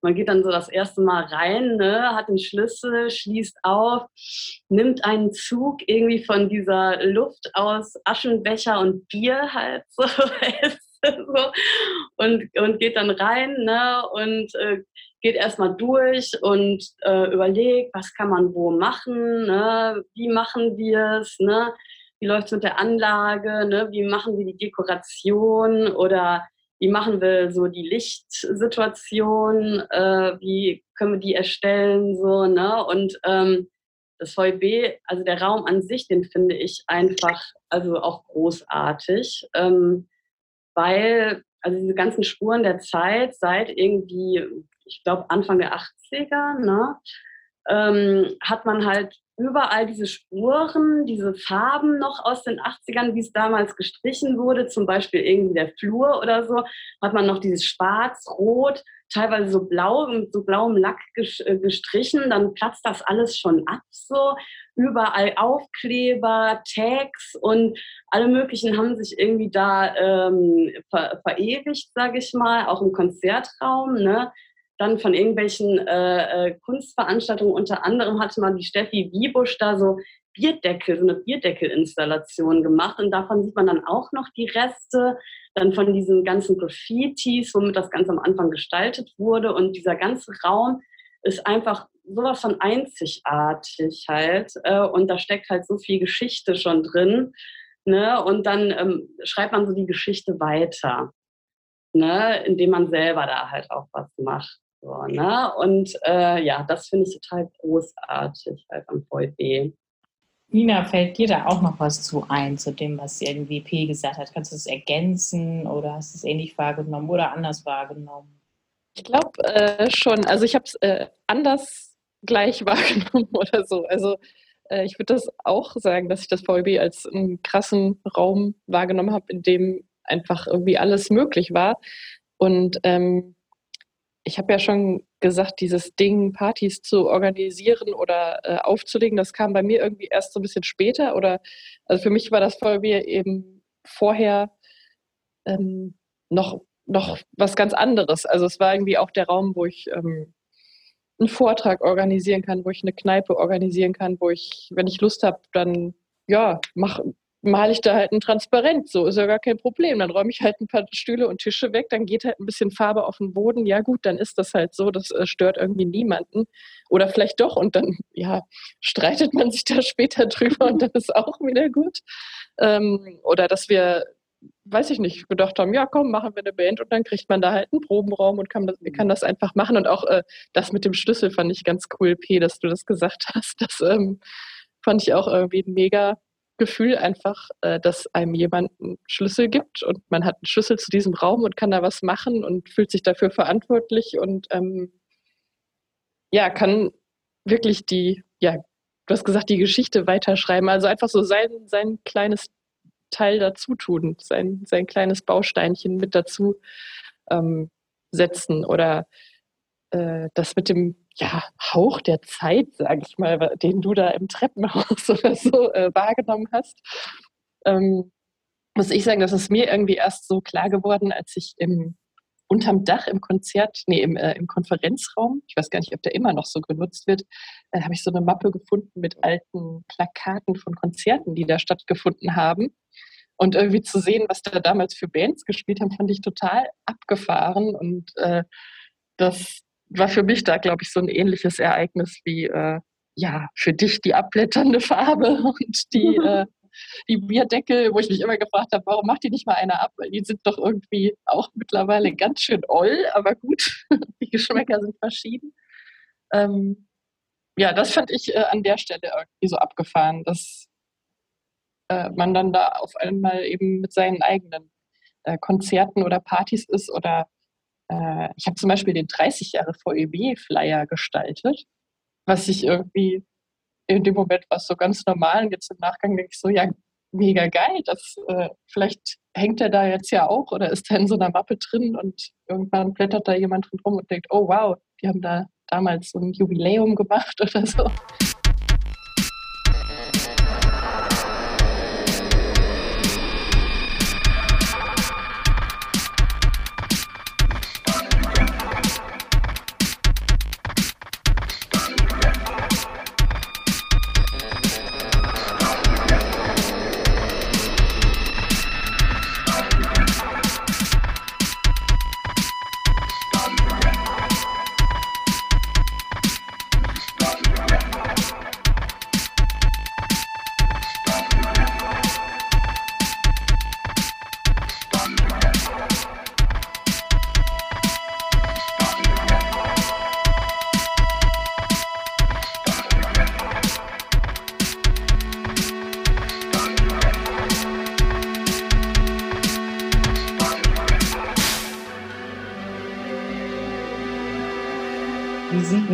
Aus, auch wenn es vielleicht auch manchmal ein bisschen abgedroschen ist, noch sowas zu fragen, irgendwie, wie sich das eben gewandelt hat? Der, der Anti sagt ja eben, dass es irgendwie in den 2000ern echt ähm, schon so ein Männerding war, Elektromusik irgendwie. Mina hatte ja gesagt, dann die Elektropartys organisiert. Ich kann mich entsinnen, da waren auch nette DJs, irgendwie teilweise meistens männlich, ne? Erst noch auch, ähm, wenn ich mich richtig entsinne. Wie habt ihr denn diesen, dies, das wahrgenommen jetzt irgendwie so auch? Ist es immer noch sehr mackerhaft oder ist es doch jetzt viel weiblicher in Anführungszeichen geworden? Also ich weiß auf jeden Fall oder ich kann mich auf jeden Fall erinnern, dass es öfter mal Situationen gab, wenn, wenn ich irgendwie dann jemanden ablösen sollte auf einer Party, dann ist es ja meistens so eine relativ stressige Situation. Äh, und dann steht man da, ne, oder habe ich mich dann als Frau äh, da irgendwie so hintergestellt und dann so, ja, was willst du denn jetzt hier? Ja, ich will jetzt hier gleich aufliegen. So und hatte dann häufig, also manchmal schon den Eindruck, dass Männer dann so, naja, okay, dann zeig erst mal, was du kannst, Mädel. So, und dann war es immer sehr lustig halt. Äh, oder es gab Situationen, habe ich mich gefreut, dass denen dann ein bisschen was aus dem Gesicht gefallen ist halt so. weil, ne, weil, ja, weil dann immer so, ja, Frauen können das ja nicht und mit der Technik und so halt, ne. Und das ist dann schon eine Genugtuung dann auch, ne, zu sehen, dass dann auch Männer oder Männer einfach irgendwie dann auch Respekt zollen, sage ich mal so. Ich meine, das letztendlich haben wir Frauen das ja nicht nötig. Äh, wir stellen unseren, äh, unser Licht manchmal äh, zu häufig unter den Scheffel, würde ich so sagen. Oder habe ich auch beobachtet, häufiger. Auf jeden Fall diese Situation dann hinter den, hinter den Turntables. Ähm, da gab es dann doch öfter mal diese sogenannten Decksharks. Die Typen, die sich dann irgendwie neben das DJ-Pult stellen dann so genau gucken, so, aha, was macht sie jetzt genau auf die Finger schauen was ist das jetzt für ein Track und so, äh, kann die das überhaupt? Und man dann so mit zitternden Fingern denkt so, so, jetzt zeige ich dir. also, ne? also, ne, jetzt, ne, das ist nicht irgendwie allgemein so gewesen, aber es gab diese Situation halt, ne äh, dass man sich so ein bisschen unter, oder ich mich ein bisschen unter Druck gesetzt gefühlt habe, vielleicht mich auch selber dann unter Druck gesetzt habe oder so, aber also es kam schon auf jeden Fall vor. Äh, aber mittlerweile, also habe ich so den Eindruck, gerade bei den jüngeren Frauen äh, oder unter den jüngeren Frauen, also das habe ich jetzt zum Beispiel auf der Fusion beobachtet, dass da total viele äh, Female DJs auflegen auch. Äh, also das Programm wirklich auch ähm, von Frauen nicht dominiert wird, aber schon sehr viele Female DJs da auch äh, wie selbstverständlich auflegen. Also ich finde schon, es hat eine Entwicklung auf jeden Fall in diese Richtung stattgefunden, dass Frauen sich mehr trauen äh, und äh, auch viel einfacher und selbstbewusster irgendwie mit diesen Technikfragen und so weiter umgehen und äh, ja, und sich dann einfach hinstellen, das machen halt. Ne? Auch so im kommerziellen Techno, ne? Also. Marusha. Ja. ja. gut, Marusha war natürlich irgendwie eine, eine Vorreiterin. Oh, wollte ich sagen. Ne? äh, Marusha oder hier Acid Maria, bei der ich ja auch mal, hast du nicht auch den, den Workshop bei Acid Maria mal mitgemacht, den äh, äh, äh irgendwie so Techno äh, produzieren ähm, für Frauen sozusagen halt, ne? Also eigentlich, wie hieß der denn nochmal? Äh, weiß ich jetzt nicht mehr genau, auf jeden Fall irgendwie so ein, so ein cooler Production Workshop nur für Frauen. War der auch auf BB? Nee, das das hier in Köln gewesen. Witzigerweise haben wir beide aber unabhängig voneinander an diesem Workshop mal teilgenommen, die Mina und ich. Ne? Wir waren da ja nicht zusammen, Mina. Ne? Und äh, da äh, es ist auch bezeichnend, dass dann dieser Workshop nur für Frauen stattfindet, damit Frauen sich auch trauen, herauszukommen und sich trauen und sich nicht eingeschüchtert fühlen, halt schon teilweise von irgendwelchen Mackergehabe oder irgendwie Vorwissen, großem Vorwissen von Männern wo, wo dann als Frau du manchmal denkst, so, boah, ich kann ja hier gar nichts halt so, ne? Also, äh, ich meine, das gibt es halt auch, aber es, ja. Und ich glaube, dass das schon sich entwickelt auf jeden Fall, ne? dass Frauen da das Selbstbewusstsein entwickeln, sich da vermehrt irgendwie einfach hinzustellen und das auch zu versuchen einfach. Ne? Nina, wie sieht es bei dir aus? Du bist ja schon ein bisschen später äh, eingestiegen. Ähm, hast du auch Decksharks kennengelernt oder sind die glücklicherweise an dir vorbeigegangen? Oder wie willst du das also, ja. schätzen? Also Deck, Decksharks tatsächlich nicht. Ähm, aber ich muss auch sagen, dass vieles von dem, was die P gesagt hat, mir bekannt äh, vorkommt. Also ähm, ich glaube, als wir damals mit der Elektroparty Siegen angefangen haben, da haben wir äh, man korrigiere mich, also diejenigen, die das damals mit mir gemacht haben, aber ich glaube, wir haben da nicht so arg drauf geachtet, wie man darauf hätte achten können, dass da auch mehr Frauen dabei sind. Das ähm, würde ich jetzt mal so rückblickend kritisch äh, schon ähm, sagen. Das hat sich dann später verändert, als ich dann in, in Köln im äh, AZ äh, organisiert habe mit äh, der grandiosen äh, Ästhetik- und Zerstörung-Reihe. Da ähm, haben wir da dann doch auch zunehmend äh, drauf geachtet und haben auch, würde ich schon sagen, gemerkt, dass das insgesamt in der Szene oder zumindest in der, dem, was man so nennen möchte, vor allem eben in dem Bereich, die so ein bisschen, so ein bisschen politisch sind oder so, äh, sich äh, verändert hat. Ähm, aber nichtsdestotrotz war da eben auch eigentlich das Verhältnis noch katastrophal. Also da als, ich glaube so 2012, 2013 oder so wurde das mal ähm, auch erhoben oder gezählt, wie viele Frauen legen eigentlich auf so Festivals auf und der ähm, Anteil war, lag irgendwie bei 10 Prozent. Und ich weiß nicht, das müsste man jetzt vielleicht mal sich anschauen, wenn man Sozialwissenschaftler wäre, ob also wirklich maßgeblich geändert hat. Also, dass da bei der Fusion drauf geachtet wird, kann ich mir gut vorstellen. Dass es bei anderen äh, Festivals ist, äh, weiß ich nicht so genau. Ne? Ähm, ich hatte damals ähm, auch mal irgendwann gesammelt, so äh, Things People Say to Female DJs, aber ich finde das dummerweise nicht mehr. Da hatte ich verschiedene Frauen gefragt, was ihnen denn so gesagt oder entgegengebracht wurde, äh, als sie aufgelegt haben.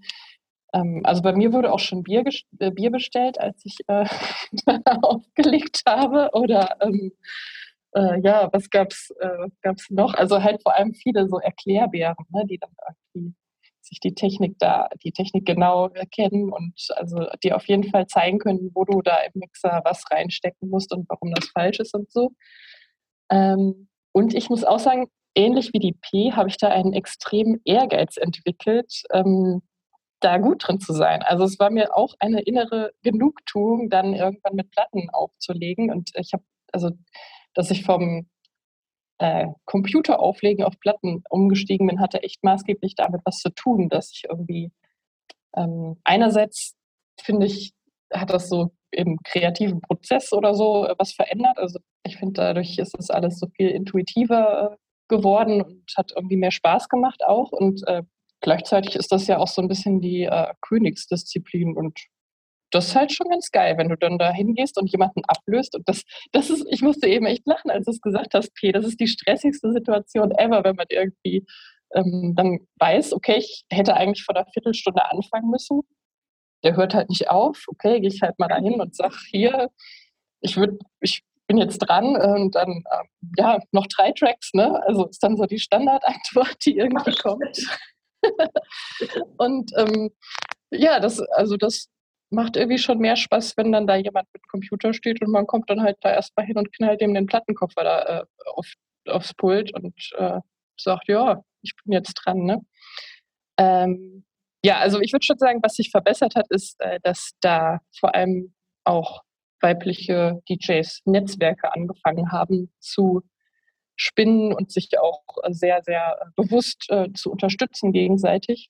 Weil es gibt ja irgendwie so ein komisches Unterstützungsding unter so, so Techno-Dudes. So, lädst du mich zu deiner Party ein, dann lade ich dich auch zu meiner Partyreihe ein und so. Also, das finde ich ist irgendwie ein ganz komisches, äh, komisches Spiel. Und ähm, das würde ich schon sagen, dass das irgendwie besser geworden ist, dass da die Netzwerke besser geworden sind, dass man äh, man wird ja auch oft gefragt, ob man jemanden empfehlen kann für eine Party, äh, zum, äh, eine Person, die da auflegen könnte, dass man dann eben, äh, dass Frauen dann eben häufiger auch überlegen, welche anderen Frauen kenne ich, die auflegen, die ich da empfehlen kann.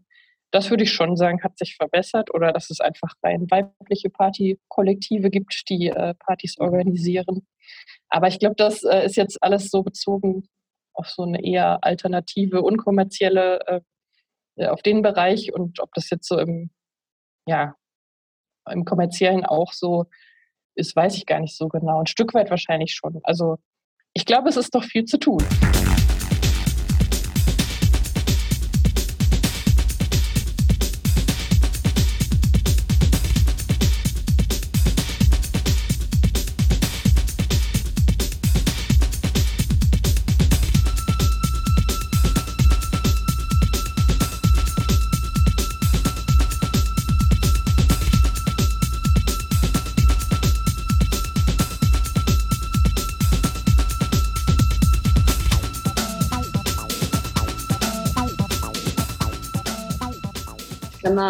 Auf jeden Fall zur jetzigen Situation hier in Köln noch ein bisschen was sagen. Ähm, und zwar, ich lege ja mittlerweile in, äh, mit einer anderen Frau auf. Wir äh, sind das äh, DJ-Duo Ladies Who Lunch. Wir treten also mit, mit Constanze erstmal, ne, äh, aka Pit Brett nennt die sich.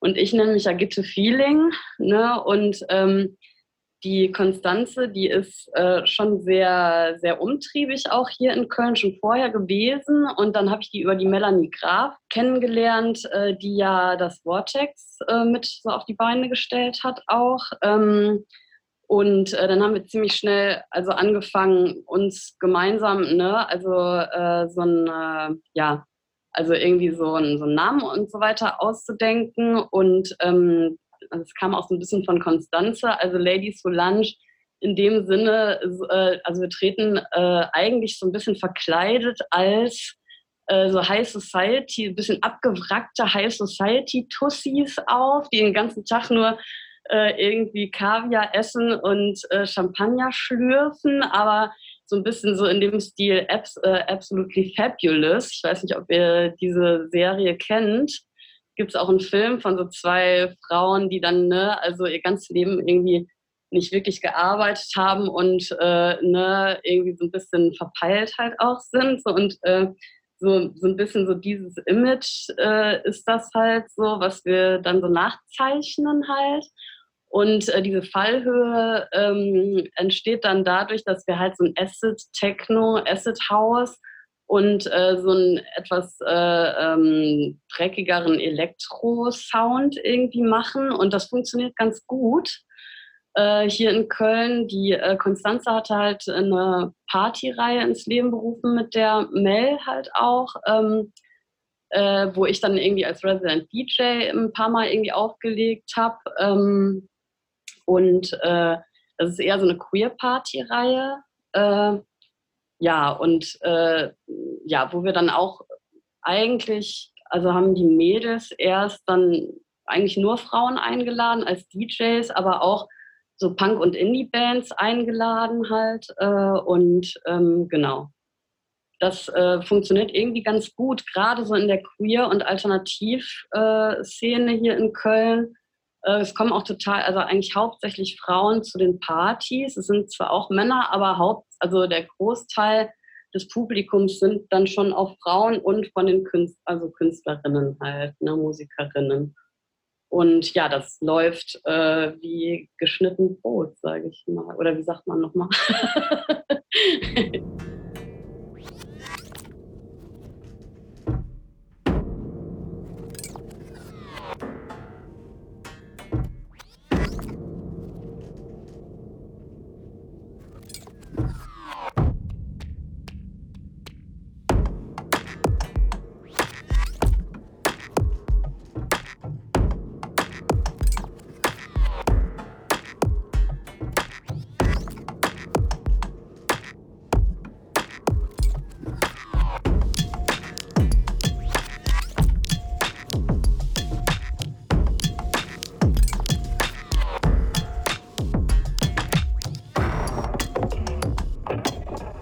mir noch ein Anliegen zu sagen. Ich habe ja vorhin so, als du gefragt hast, ob ich das Nachtcafé kenne, ne, habe ich äh, oder ob wir äh, da uns gesehen haben in, in, äh, in der Nachfolge, habe ich so Ja. nö gesagt und dann nichts mehr. Äh, aber das lag, glaube ich, einfach daran, dass ich das nicht kannte. P kennt das aber und, und, und, und deswegen Ja. äh, habe ich gedacht und so, dass, aber von, Ja. von in der Tradition von äh, kann man aber schon so sagen, glaube ich, oder so. Weil Ja. das Nachtcafé war ja auch eine erfolgreiche Elektro-Reihe und Ja, das hat Bei zu dem war- Zeit, wo Mina kam, schon nicht mehr stattgefunden. Deswegen. Also für P als Übergang Mhm. war das schon so, weil P. irgendwie- also für P war das, Ja. da hatte die, da hatte die P noch Dreadlocks. Genau, Was? Und da kenn, ja, geht ab. und da kenne ich auch eine, ich habe eine lustige Anek ein Anekdötchen zum Nachtcafé und meinen Dreadlocks, witzigerweise. Das wollen wir Die blieben natürlich auf die Das ist blieben auf immer dem gut. Plattenteller hängen. genau. Ich habe dann gebangt zur elektronischen Musik. Nee, es war folgendermaßen, es war Halloween Und da war eine Halloween-Veranstaltung, wo meine ich auch der Anti und hier der Carlos äh, aufgelegt haben. Ne? Und äh, da bin ich dann als tote Soldatin gegangen und habe mir ne, so von wegen so also in den Kopf geschossen so äh, also Ja. ne und und habe mir dann aber Acrylfarbe, weil ich also aus Ermangelung irgendeiner anderen roten Farbe habe ich Acrylfarbe genommen, die mir in meine Dreadlocks reingeschüttet halt so ne und äh, habe dann glaube ich irgendwie Monate später immer noch diese Acrylfarbe irgendwie aus meinen Dreadlocks rausgeklaubt halt so für diesen kurzen, kurzen äh, Auftritt im Nachtcafé dann halt so, weißt du.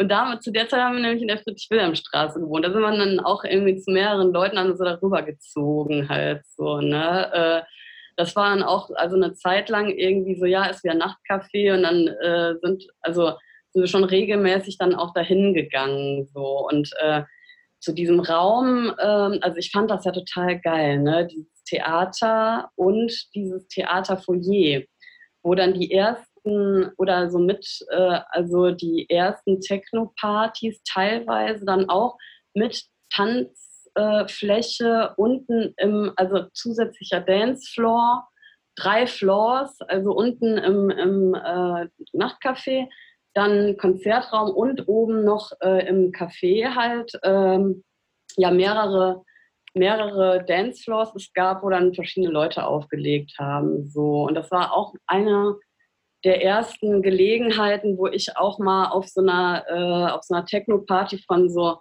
so Techno-Peoplen irgendwie, die ziemlich krass auf Drogen waren eigentlich auch, äh, die da auch regelmäßig was gemacht haben. Die hatten mich dann nämlich auch mal gefragt und das war so mit so der erste äh, Auftritt, den ich dann hatte, da unten im Nachtcafé auf jeden Fall. Kann ich mich noch gut dran erinnern. Genau. Wann war das ungefähr? Vor 20 Jahren, ne? So, äh, warte mal, lass mal überlegen. So zwei, zwischen 2000 und 2003 irgendwann. Ja, stimmt ja dann. ungefähr. 2000 sind wir in die äh, Friedrich-Wilhelm-Straße gezogen. Und äh, da bin ich 2003 oder 2004 bin ich da wieder ausgezogen. Deshalb weiß ich, dass, dass das in dem Zeitraum irgendwie war. Ja, aber diese Techno-Partys, äh, ne, also das war schon ziemlich krass auch. Also es waren echt so Leute, die also sich wirklich so den, dem Techno auch so total verschrieben haben und echt ziemlich krass unterwegs waren. Also ich kann jetzt, jetzt auch nicht so einzelne Namen nennen, aber das war auch immer ein total krasses Publikum da irgendwie. Und die Partys waren sehr gut besucht, das weiß ich noch, auch so überregional. Ne? Ähm, und das war dann, ja, also das, da kann ich mich noch daran erinnern, dass die auch öfter da Partys veranstaltet haben. Ne? Also neben uns irgendwie in der Zeit. Das war ja dann irgendwann mal mit dem, mit dem, ich glaube, ich, ähm, als dann der Kreise gebaut worden ist oder so, ist das ja dann auch erstmal im Prinzip äh, ja erstmal so zur Ruhe gekommen. Wollte ich gerade So auch was sagen. Die Mina ist, glaube ich, auch die erste Generation, die das Theater gar nicht miterlebt hat. Ne? Du weißt gar nicht, Generation nach ach, dem, nach dem Theater. Okay. Ich kenne nur den Kreisel. Ja, das ist korrekt.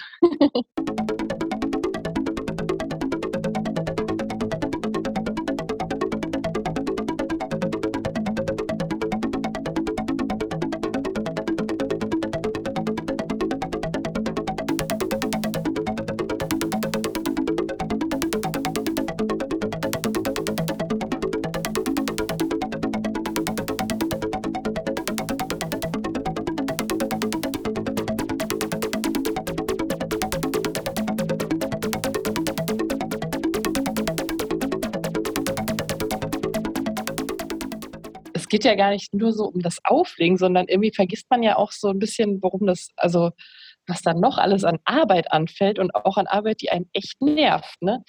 Ähm, also ich habe das mal so, ich war ja immer im, im Amateurbereich, sag ich mal so, unterwegs mit der Auflegerei und ich wollte das auch irgendwie immer.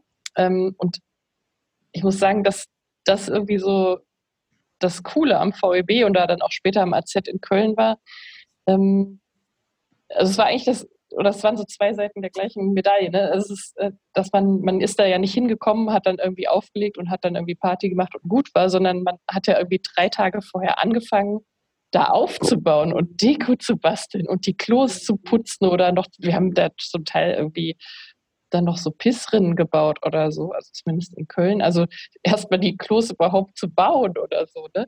Und, äh, ähm, und dann hinterher räumt man ja irgendwie auch drei Tage auf. Ne? Also und, und wischt dann da die Klos, wo man dann wieder bei dem Thema ist. Oder ähm, also man hat irgendwie unfassbar viel Arbeit, um da irgendwie eine bestimmte Anzahl von Stunden eine sehr, sehr gute Party zu haben.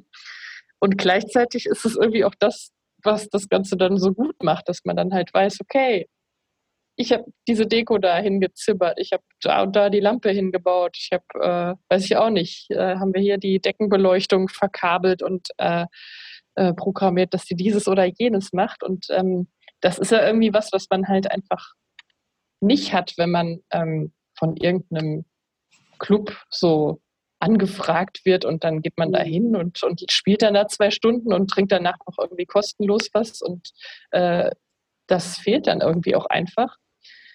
Und äh, das finde ich ist halt auch so ein bisschen das Besondere am ja, VEB oder an solchen Räumen.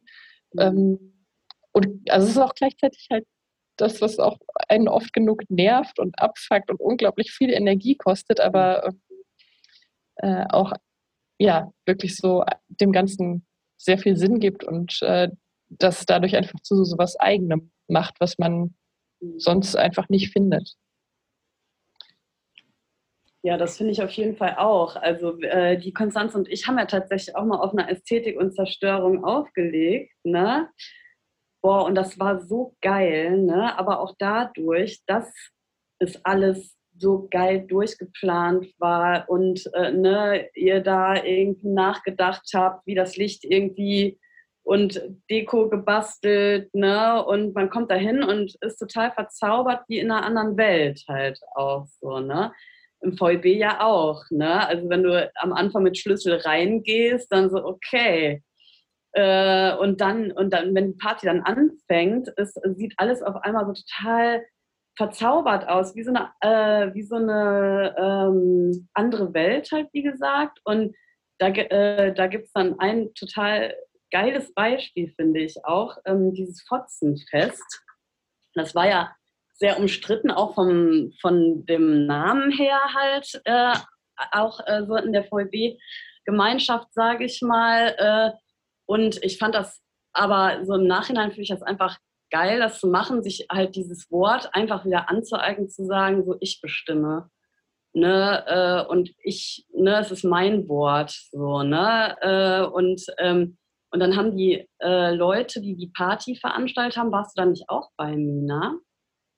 Ähm, äh, nee, ich war da, glaube ich, also ich war da auch nur Gast, ja. Oder also äh, Gast in dem Sinne, dass ich da eingeladen wurde zum Auflegen mit dir, ja.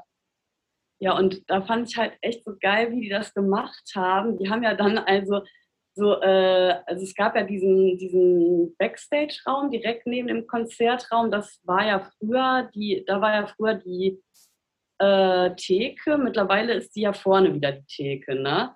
Und dann hatten die aber diesen Durchgang ähm, von diesem kleinen Raum in den Konzertraum mit einer riesen Vulva sozusagen äh, geschmückt und dann ging man quasi so durch diese Tür, durch den Geburtskanal halt so, ne? Oder ne, durch diese, durch die Scheide halt durch, ne, durch die Vagina. Und dann hatten die irgendwie äh, den Konzertraum so wie so eine Unterwasserwelt halt dargestellt, so, ne, so wie den Mutterbauch halt so. Das fand ich total großartig und hatten dann in dem kleinen Raum auch ganz viele Bilder von verschiedenen Frauen und äh, also auch nackten Körpern oder halbnackten Körpern aufgehängt und alles zum Thema Weiblichkeit halt irgendwie, also thematisch einfach war diese Sache total rund halt und sowas finde ich einfach großartig.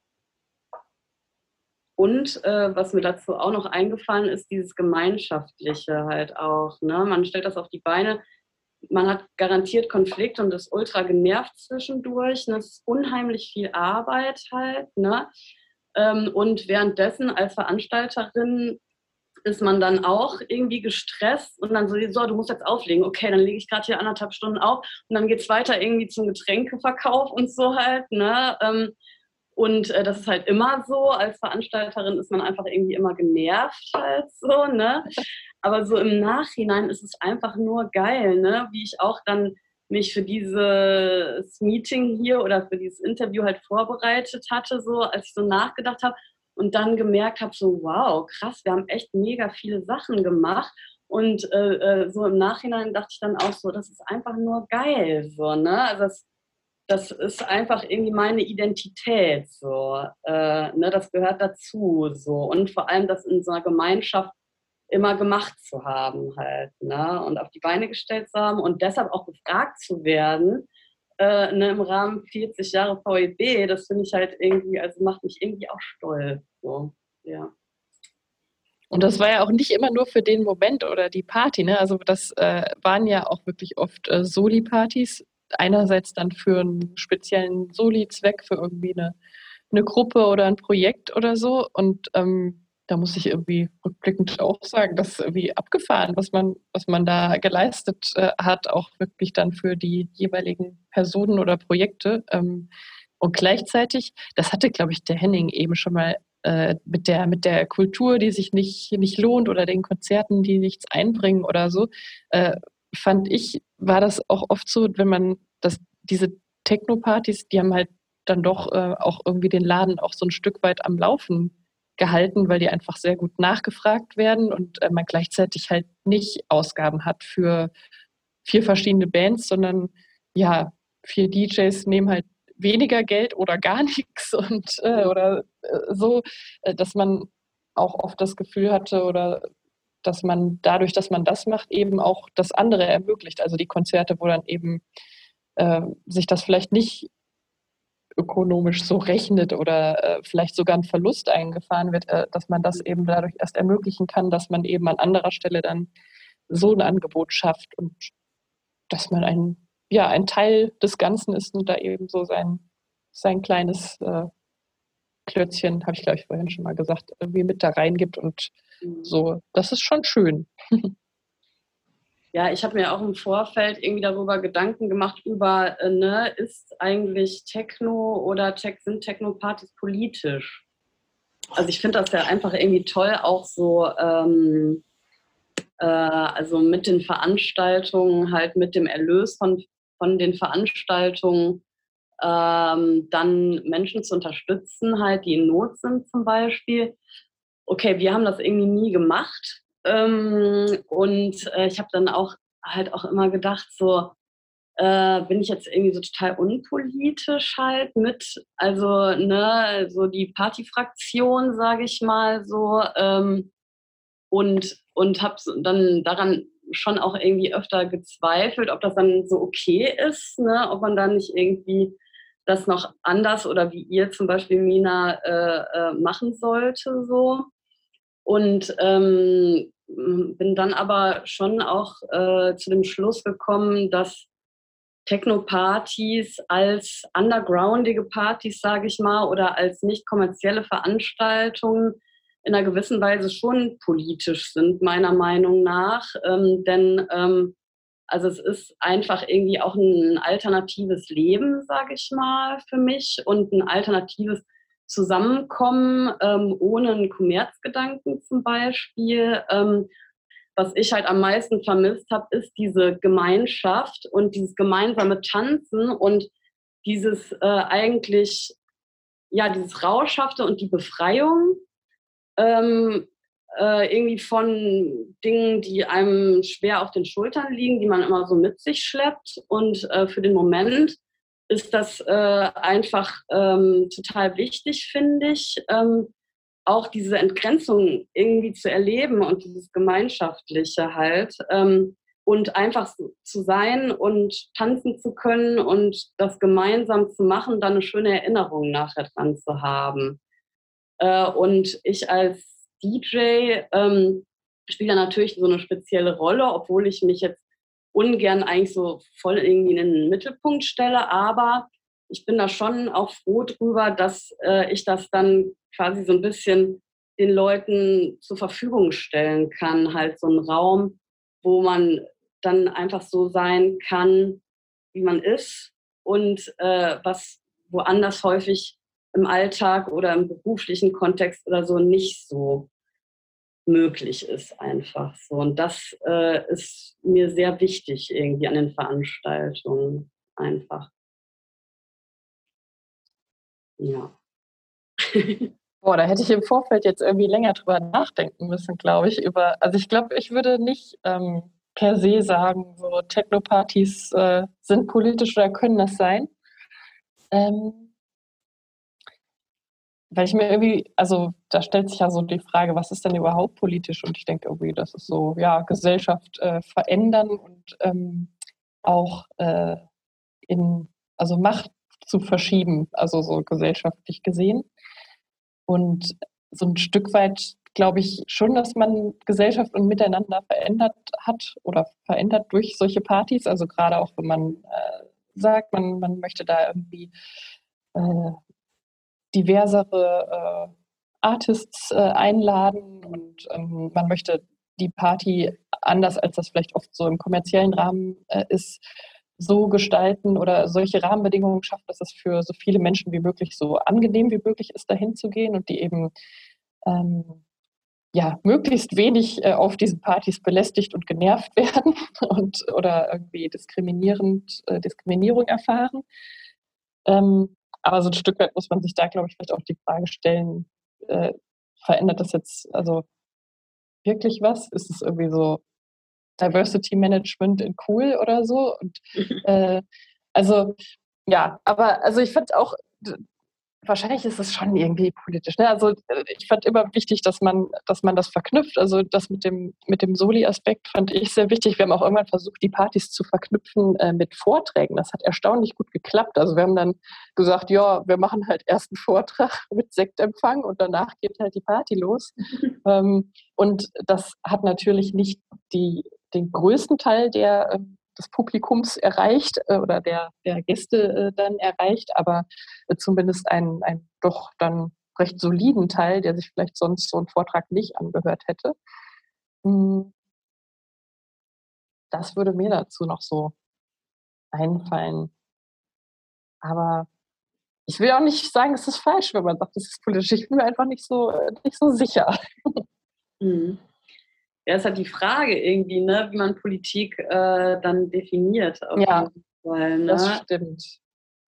Also wenn ich jetzt so an die Anfänge von Techno-Partys irgendwie so in Berlin oder in irgendwelchen Großstädten, in irgendwelchen äh, ja, Abwassersystemen oder so denke, wo die, wo die Leute dann halt hingegangen sind oder ja, das ja heutzutage auch noch machen in verschiedenen vielleicht äh, Örtlichkeiten, die jetzt nicht kommerziellen Charakter zum Beispiel haben und da auch Dinge machen können, die, äh, die politisch eigentlich, also die gesetzlich auch verboten sind äh, ne? und in einer gewissen Weise einen Freiraum haben, auch einfach, ja, also sein Leben irgendwie anders zu gestalten für Momente oder vielleicht sogar auch dafür zu leben halt. Ne? Äh, ja, würde ich schon sagen. Also wenn man es dann so sieht halt, ne, ähm, mhm. dass es ein Stück weit auf jeden Fall politisch ist. Aber das stimmt. Das, ich habe den Punkt, glaube ich, gerade nicht gesehen. Also das, äh, was du gerade gesagt hast, äh, ja, habe ich, glaube ich, nicht so gesehen, dass man da tatsächlich ja so einen Raum eröffnet, wo man halt einfach in dem Moment von so einer Party musst du halt nicht nützlich sein. Du musst da nichts leisten. Du musst einfach nur, also du musst gar nichts. Du musst äh, kannst einfach da sein und sein und das machen, was du möchtest. Und äh, diese Erfahrung zu vermitteln, ist ja vielleicht auch ein Stück weit politisch oder so. Ja. ja ist natürlich, cheesy hier, ne? Natürlich auch ein Stück weit politisch, wo so eine Veranstaltung äh, dann auch stattfindet. Ne? Ich meine, da ist ein Unterschied, ob du so eine Veranstaltung dann im VEB veranstaltest oder, oder zum Beispiel in, in, in, in der Blue Box oder in irgendeinem anderen oder in einem kommerzielleren Laden und sowas. Das ist ja dann per se schon, habe ich zumindest früher immer gedacht, per se schon politisch, wenn du in so einem Laden sowas veranstaltest. Mhm. Ja, zumindest öffnet das vielleicht diesen Raum dann auch erstmals für, für Leute, für die dann der erste. Kontakt mit dem VEB halt äh, so eine Party ist, ne? die dann halt Genau. anfangen zu fragen, was geht denn hier sonst noch so und wo kann ich hier sonst noch andocken. Das stimmt auch, das kann man, darf man wahrscheinlich auch nicht unterschätzen. Ne? Genau, das sind dann im Prinzip in Anführungszeichen so diese Anfix-Momente oder so, wo dann halt, ist bei vielen Leuten auch, äh, die wir in dem Podcast äh, im Prinzip dann auch interviewt haben, ist es halt wirklich bei vielen so gewesen, dass sie dann durch so eine Veranstaltung dann mehr oder weniger dann wirklich angefixt worden sind und sich dann auch weiter für den Laden interessiert haben, indem sie halt gesehen haben, boah, das ist ein cooler Laden, da können wir so sein, wie wir sind und sowas. Und, und ähm, da können wir dann auch unsere Sachen durchführen und wir können kreativ sein und wir können im Prinzip auch machen, was wir wollen. Und, und also in Anführungszeichen natürlich. Und, und das waren halt für viele, also in dem Podcast haben wir das halt auch gehört, ähm, im Prinzip so Momente, wo sie dann halt zum ersten Mal in dem Laden waren und dann halt gesehen haben, boah, das ist jetzt aber ganz toll, toll, dass es in unserer Stadt sowas gibt und die sich dann mehr oder weniger auch für diesen Laden eingesetzt haben und, und dann auch weiter Veranstaltungen gemacht haben, ist also bei vielen Leuten so gewesen. Ne? Ja, ich denke auch so eine Plattform einfach, ne? Also Menschen treffen sich, Menschen kommen ins Gespräch. Also man unterhält sich ja jetzt nicht nur irgendwie im total besoffenen Kopf halt über irgendeinen Scheiß halt so, ne? Sondern man kommt zusammen, man lernt Leute kennen halt so, ne? Man unterhält sich über verschiedene Themen, äh, ne? Und also es ist irgendwie so ein, ja, also ein kulturelles Element, würde ich mal sagen, des großen Ganzen einfach, äh, ja, wo vielleicht sich auch Dinge entwickeln können dann einfach. Ne? Das hast du schön gesagt. Danke. Ein, ein kulturelles Element finde ich, äh, finde ich echt gut. Ja. Ich glaube, dass ich äh, da erst immer so vorsichtig bin, äh, ist dann irgendwie auch dem Umstand geschuldet, dass ich da so eine gewisse Demut ist, glaube ich, das richtige Wort, empfinde gegenüber, also wenn man jetzt eine Soli-Party macht für irgendwie eine Gruppe, die Äh, irgendwie so richtig handfest äh, was richtiges Politisches macht, ne? dann, äh, dann denkt man immer so, das eigene zählt dann gar nicht so. Aber ich meine, im Endeffekt, wir haben ja auch eben gesprochen über die, den krassen Aufwand, den so eine Party äh, dann erfordert. Und wenn man dann eben noch die ganzen anderen äh, Faktoren bedenkt, dass man dadurch halt diese Erfahrung für viele erst möglich macht, dann können wir uns da auf jeden Fall doch drauf einigen, ja. Songs in abgespielter Reihenfolge. Kafkas Lebensrezeptur, Fliehende Stürme, Niemandsland, Tagtraum, Ich will die Welt, Isolationsgemeinschaft, Clicksend, Hansaplast, Machtspiel, EA80, Was ist geblieben, John Callaghan, Let the Past Grow Over, Datasette, Started Again, Orbital, Impact, The Earth is Burning, Flex, Stay Shady, Radioactive Man, Sight and Sound. Redaktion und Moderation Henning Belz und Marvin Dieck. Schnitt Christian Schneider. Wir bedanken uns bei allen Beteiligten an diesem Podcast und für die Unterstützung des Kulturbüros des Kreises Siegen-Wittgensteins.